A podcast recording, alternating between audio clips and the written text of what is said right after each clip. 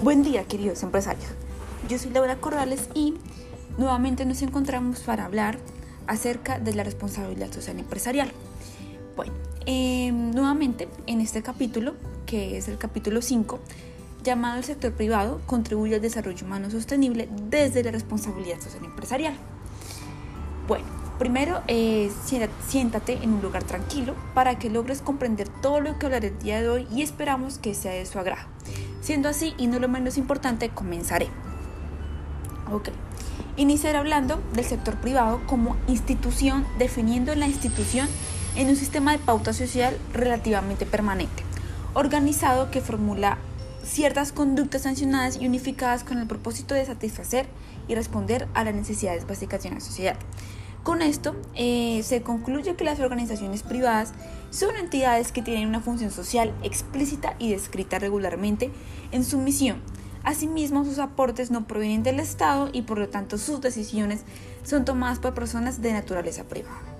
Bueno, ahora bien, hablaré del desarrollo humano al desarrollo humano sostenible. El desarrollo es la capacidad que se tiene de contribuir a lograr una mejor calidad de vida. Este mismo no es táctico ni independiente, es un tema dinámico y por lo tanto cambiante con el tiempo y los, ideales de la sociedad.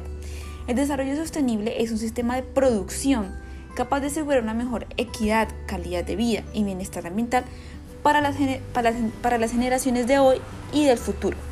Son muy pocas las corrientes de pensamiento económico que han demostrado interés en analizar las consecuencias ambientales generadas por los procesos de desarrollo de las organizaciones.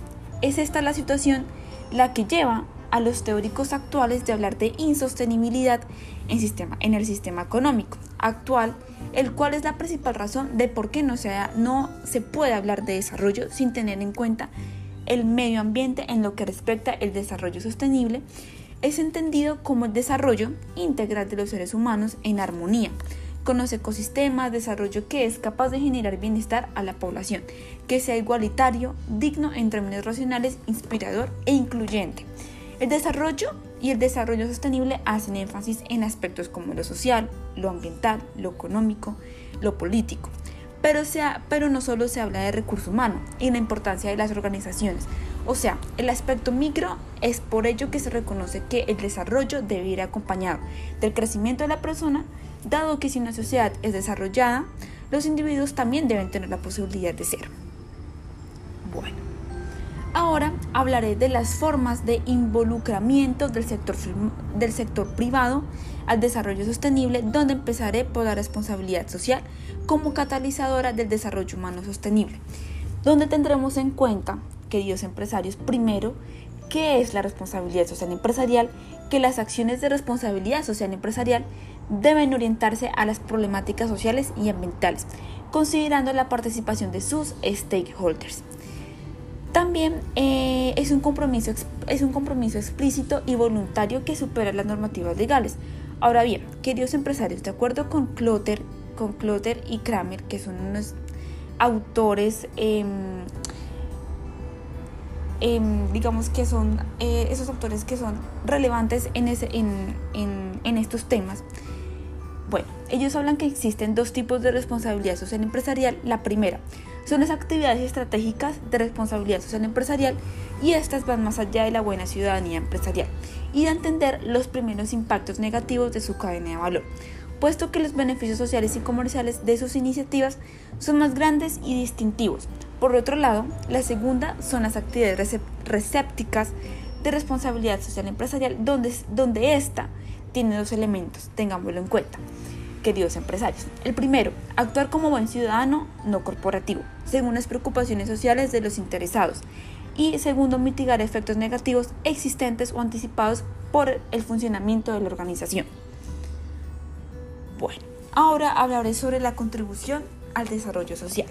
La primera responsabilidad social de la empresa, como bien se sabe que toda organización desarrolla sus actividades productivas en una localización geográfica específica, por lo que debe responder por sus impactos a ese entorno, donde se propone por parte de algunas organizaciones que, valga la, redundancia, que las organizaciones contraten proveedores, empleados, contratistas y aliados locales para así beneficiar directa o indirectamente al grupo poblacional próximo de la empresa, dado que esto permite construir un desarrollo social y empresarial.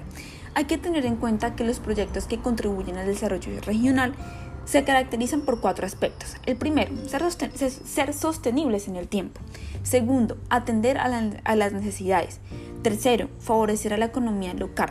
Y por último, capacitar y empoderar a la sociedad para que participe en su propio desarrollo. Ahora bien, la iniciativa global de reporte y la responsabilidad social empresarial, donde en el sector empresarial existen diversas, diversas iniciativas que promueven y definen los lineamientos de la, de la responsabilidad social empresarial. Entre las más importantes se encuentran el Pacto Global, la Guía de Responsabilidad Social Empresarial, la ISO 26000 y la Iniciativa Global de Reporte. La GRI, que es la Iniciativa Global de Reporte, es una institución global independiente con una estructura de gobierno que participan diferentes grupos interesados como empresas, instituciones internacionales y organizaciones de la sociedad civil teniendo en cuenta que el principal objetivo es lograr el desarrollo de informes de sostenibilidad integrados, es decir, que esos incluyan aspectos sociales, económicos y ambientales para poder impulsar la información social y ambiental de la misma calidad o nivel. Bueno, empresarios, es importante tener en cuenta que la GRI permite que, que las organizaciones de incumplimiento al principio den rendición de cuentas de la responsabilidad social empresarial. Ahora hablaré acerca de las formas de contribución al desarrollo humano sostenible, donde empezaré por la categoría económica. Esta se trata de que la organización por medio de sus acciones socialmente responsables continúe con buen desempeño económico, generando así, así valor social y monetario para sí mismo y sus stakeholders, donde la empresa genera beneficios económicos propios y a su vez contribuye al desarrollo humano sostenible. Ahora hablaré sobre la segunda categoría, ¿Qué son los negocios en la base pirámide? Este concepto permite que las organizaciones orienten sus estrategias de, mercado a aquellas personas que por sus pocos ingresos pueden acceder a pocos productos. Las organizaciones que implementen este concepto contribuirán al desarrollo humano sostenible de las personas de, escasos recursos y a su vez al crecimiento sostenible de la organización en el tiempo. Para que estas empresas con negocios en la base de la pirámide tengan éxito, deben tener, estar caracterizadas por tener un modelo de negocio que supere las barreras de entrada. Es decir, tener viabilidad financiera, tener costos de acuerdo a las difíciles circunstancias del entorno también se presentan en los negocios inclusivos. Estos son un modelo que genera rentabilidad, al mismo tiempo que se, que se contribuye al mejoramiento de la calidad de vida de las personas de bajos ingresos creado por el Consejo Empresarial Mundial para el Desarrollo Sostenible y su objetivo es integrar a, comunidades de bajos recursos como distribuidores, proveedores o clientes pertenecientes a la misma cadena de valor de una empresa.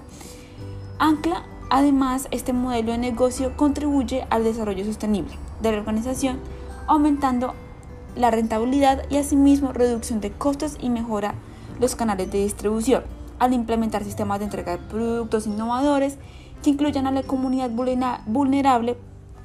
Por otro lado, eh, también encontramos a la ética empresarial, lo cual surge como un elemento importante al interiorizar en las organizaciones para afirmar que las, para afirmar que las decisiones que se toman tienen un sentido ético. Por otro lado, encontramos el gobierno corporativo, que es un sistema de conjunto de normas y órganos internos mediante el cual se dirige y controla la gestión de una empresa donde deben demostrar a sus accionistas y demás grupos de interés que sus decisiones se basan en criterios objetivos para ejercer el buen gobierno corporativo. Las organizaciones emplean los códigos, los códigos de, de buen gobierno, las cuales establecen reglas y procedimientos y políticas de regulación del comportamiento empresarial y sus relaciones con los directivos, ya que esto conlleva a que la organización goce de una buena reputación. Bueno, queridos empresarios, Em, la siguiente subcategoría es la inversión socialmente responsable que consiste en estrategias de inversión que tienen en cuenta de manera sistemática criterios ambientales, sociales y un buen gobierno el momento de tomar sus decisiones de inversión. Además, permite mejorar el conocimiento de los valores corporativos, así como identificar oportunidades y riesgo a largo plazo. Y las empresas sociales deben, deben ser sostenibles, innovadoras y resolver un problema social al no tener pérdidas ni dividendos, ya que se dedica a conseguir con su objetivo social garantizar, su trascendencia en el tiempo. Bueno, por otro lado, las prácticas laborales y trabajo digno es una subcategoría que hace parte de la categoría social y establece que lo primero que debe garantizar una empresa a sus empleados es que sean tratados con dignidad y con respeto y que además tengan la oportunidad de crecer conforme al desarrollo de la organización. Ahora eh, hablaremos de las formas que utiliza el sector privado para responsabilizarse y comprometerse con sus, con sus empleados. Ojo aquí, queridos empresarios, que es muy importante que ustedes lo implementen. Bueno, el primero que encontramos en la salud y seguridad ocupacional, con este se busca dos objetivos. El primero es que el trabajador tenga las condiciones y elementos de seguridad necesarias que le permitan desarrollar, desarrollar su trabajo. Y por otro lado, que se le garantice a los trabajadores la seguridad y el derecho a gozar de una buena salud. De igual manera se establece que la seguridad y la salud en el trabajo no es solo un tema legal, sino que tenga responsabilidad social con los empleados, para que se le garantice su protección y asimismo su desarrollo personal y social. Adicional a esto, también se presenta la inclusión de comunidades vulnerables en el que la empresa, que actualmente algunas campañas de responsabilidad empresarial se han centrado en hacer uso de la inclusión social como camino para garantizar la igualdad y respeto por los derechos humanos. Ahora hablaré del voluntariado corporativo, donde se establece una alianza entre la empresa y sus empleados, cuyo propósito es contribuir mediante donaciones en dinero o especie a la solución de los problemas que aqueja la sociedad. Por otro lado, el envejecimiento activo se hace definido por la Organización Mundial de la Salud como el proceso eh, de optimización de oportunidades para el bienestar físico, mental y social en el transcurso de la vida, con, como objeto de ampliar la esperanza de, vida sana, productiva y calidad de vida en la vejez.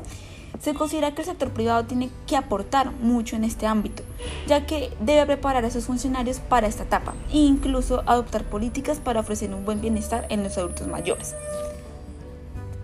Ahora bien, hablaré de la subcategoría social derechos humanos donde, donde lo principal debe establecer una empresa es el respeto a los derechos humanos y la garantía que se está brindando dentro de su cadena de valor.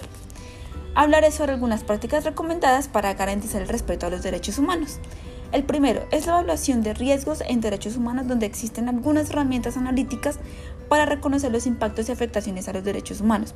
Una de ellas es el Global Initiative el análisis de la cadena de valor y otros además y el análisis de la cadena de valor y entre otros. Además, el sector privado evalúa el riesgo y previene y recompensa porque evitaría problemas legales o de reputación.